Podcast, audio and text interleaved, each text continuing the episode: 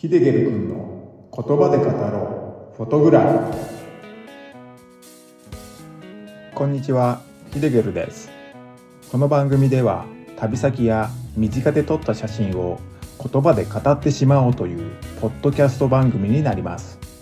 撮影地で感じたことや撮影地の情報失敗談なども語っていければなぁと思っています。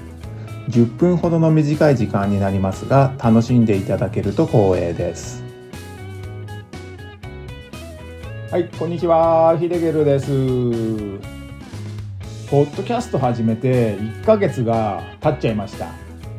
てことで今回はですねなぜポッドキャストを始めたのかってことについて語っていこうかと思います。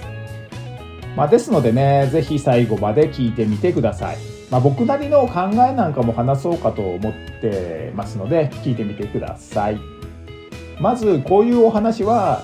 大体が第1回とか第0回を設けて話すことだと思うんですけれども、まあ、僕の場合はですね、聞いていてわかると思うんですけれども、もう喋るのが下手くそなんで、まあ、うまく説明できるかわからなかったんですよね。まあ、なので1ヶ月話を進めていってこのポッドキャスト番組はどういう番組なのかどういうことをやりたいのかっていうのをまず聞いてもらって実際に、まあ聞いてもらった方が早いと思ったんでね、まあ、そのようなことを思って1ヶ月間続けてきたんですけれどもまあ、今回ですね、1ヶ月経ったってところで、なぜポッドキャストを始めたのっていうお話をさせていただこうかと思います。まあ、始めた頃よりね、もう喋るのも慣れてきてるんでね、まあ、まだまだ全然下手くそなんですけれどもね、まあ、そういう観点もあります。これにはいくつか理由があるんですけど、まず始めようとしたきっかけですね。まあ、それを話していこうかと思います。まあ、少しね、前置きの話が長くなっちゃうんですけれども、まあ、説明していきますね。このポッドキャスト番組、ヒデゲル君の言葉で語ろうフォトグラフを初めから聞いてくれてる人はわかると思うんですけれども、まあ、頻繁にアイスランドのお話が出てきますよね。まあ、2023年の今年の7月ですね、プライベート旅行で初めて海外に行くことにしました。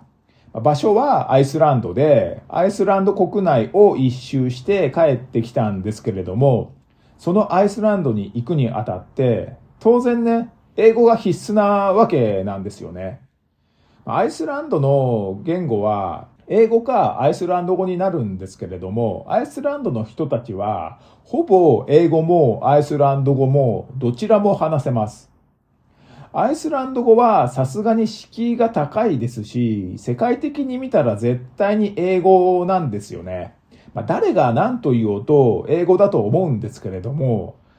僕はですね、英語が全然喋れないんですね。まあ、そこで英会話に通い始めるんですけれども、まあ、某有名英会話屋さん屋さんっていう言い方は違うか。まあ、ともかく皆さんが一度は聞いたことのある英会話教室です。駅前なんちゃらのですね。アイスランド行きを決めたのが去年の11月です。まあ、2022年の11月中旬ぐらいでしたかね。もうね、丸1年経とうとしてるんですよね。月日が経つのが早すぎますよね。まあ、それで実際にアイスランドに行ったのが今年の2023年の7月半ばに行きました。まあ、ずっと海外に行きたかったんですけれども、まあ、英語が喋れないんで、やっぱりね、言葉が通じないことがどうしてもね、引っかかってたんですよね。まあ、それでなかなか重い腰を上げれませんでした。まあ、あと、金銭問題にもね、ありますけれどもね。まあ、パックツアーとかで行くんではなくて、完全な一人旅行、個人で行きたかったんで、まあ、絶対に英語が必要になってくるわけです。英会話に通いたいとはね、何年も前から思ってたんですけど、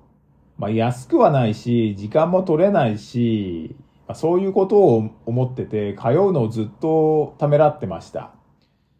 まあ、今思うとね、まあ、いろいろ理由をつけて、結局は通ってないっていうね、感じだったんですけどね。まあ、そんな時に知人に相談したらですね、まずはどこか一人で行ってみなよってね、背中を押される形で、もう海外行きを決定しました。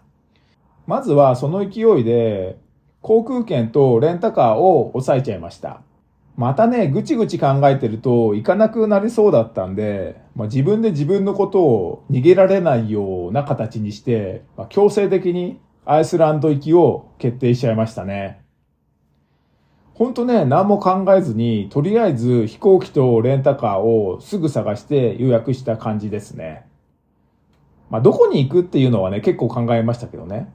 こうでもしないと、行かなくなると、自分のことを思っていたっていうのもね、あります。まあ、強制的にアイスランド行きを決定したので、その次に行動したのが、英会話教室に通うっていうことでした。まあ、今までは、あれやこれや理由つけて、結局通ってなかったんですけれども、まさすがにね、英語の勉強しないと、もう今回はやばいですからね。まあ、遅すぎるぐらいですけどね。まあ、それで、近場の英会話教室に体験入学をして通うことになったんですけれども、まずはじめにテレビ画面を見てレベルテストをズーム形式でやりました。バンってね、黒かった画面からいきなりハゲたいかついヒゲ面の白人のおっさんが映し出されて、うおってちょっとびっくりしたんですけど、挨拶から始まって、調子はどう？名前は？って具合に、教科書に出てくるよくあるやつですよね。まあ、聞かれた通りに答えていったんですけど、もちろん英語ですよ。次の瞬間に、What do you do? って聞かれたんですよ。あ、英語の発音は無視してください。多分ね、めちゃくちゃだと思うんで、無視してくださいね。What do you do? ですね。僕は、はってなって、何も答えられませんでした。しばらく何も答えず固まってましたね。ハゲたいかついヒゲ面の白人のおっさんは何も答えない僕を見て、ゆっくりね、繰り返すんですよ。What do you do? って感じですかね。何度も何度も繰り返すんですよね。で僕がね、聞き取れてないと思ってたらしく、もっとめちゃくちゃゆっくり繰り返すんですよ。What do you do? みたいな感じで。いやいや、違う違う。聞き取れてるけど、意味がわかんないんじゃって心の中で思ってたんですけど、英語で説明できないわけです。まあ、そしたら、まあ、ハゲたいかついヒゲ面のおっさんは痺れを切らしたように、your work みたいなことを言ってきて、やっとわかりましたね。あ、仕事のことを聞いてるんだってね、理解できました。どうです？僕の英語力。やばくないですか？英会話に通い始めた時は、まあ、こんなことも理解できず答えられませんでした。まあ今でもね、あんまり変わってないんですけどね、実は。まあ、そんなこんなで、英会話教室に通い始めて、ネイティブ講師とテキストを使って英語で会話をするんですけど、正直ね、何を言っているのかよくわからないことの方が多かったです。ま、テキストに日本語訳が書いてあればわかるんですけれども、日本語訳が書いてないと、今何をやっているのか、何について話しているのか、全然わからなかったんですよね。まあ、そこで質問をしようにも、英語では質問できないし、まあ、日本語で言っても、講師の方たちはネイティブの講師なので、まあ、日本語がね、あまり理解できないようなんですよね。まあ、当然ね、まあ、もし僕の質問が通じたとしても、日本語で説明できないので、もうわからないまま授業が終わっちゃうんですよ。まあ、当然これでは、英会話教室だけでは足りないわけです。そこで、家でも勉強したり、通勤時間にも英語の勉強をして、できるだけ英語に浸かるようにしてたんですけれども、通勤時間に耳で聞く何か良いものはないのかなって探し始めたんですね。すると、スピードラーニングとか、そういうなんか昔流行ったような教材がいっぱい出てきたんですけど、いまいちピンと来なかったんですよ。でなんかもっといいのないのかなって探しているうちに、まあ、ポッドキャストで流れてる英会話番組に出会いました。ポッドキャストって今まで名前はね、聞いたことはあったんですけれども、それが何なのか、その時の僕は全く知らなかったんですよね。初物に触るような感じでした。まあ、それで、よくわからなかったんですけれども、聞き始めたら、ラジオみたいで聞きやすいし、もう何度も聞き直せるしで、英語の勉強には一役買ってくれました。まあ、僕は車でよくラジオを聞くんですけど、ポッドキャストっていうね、母体がかなりね、しっくりきたんですよね。あ、これはいいなーって思って、なんかね、聞いてるうちに自分でもできないかななんて考えがいつしか生まれてきました。まあ、それで写真を交えて旅先であったことなんか話したらどうかなってね、漠然と思い始めましたね。まあ、これがね、ポッドキャストとの出会いで、ポッドキャストを始める大きな理由の一つですね。まあ、それでね、ポッドキャストの面白いところって、あの、個人でやってる方もいるんですよね。まあ、一般人っていうことですね。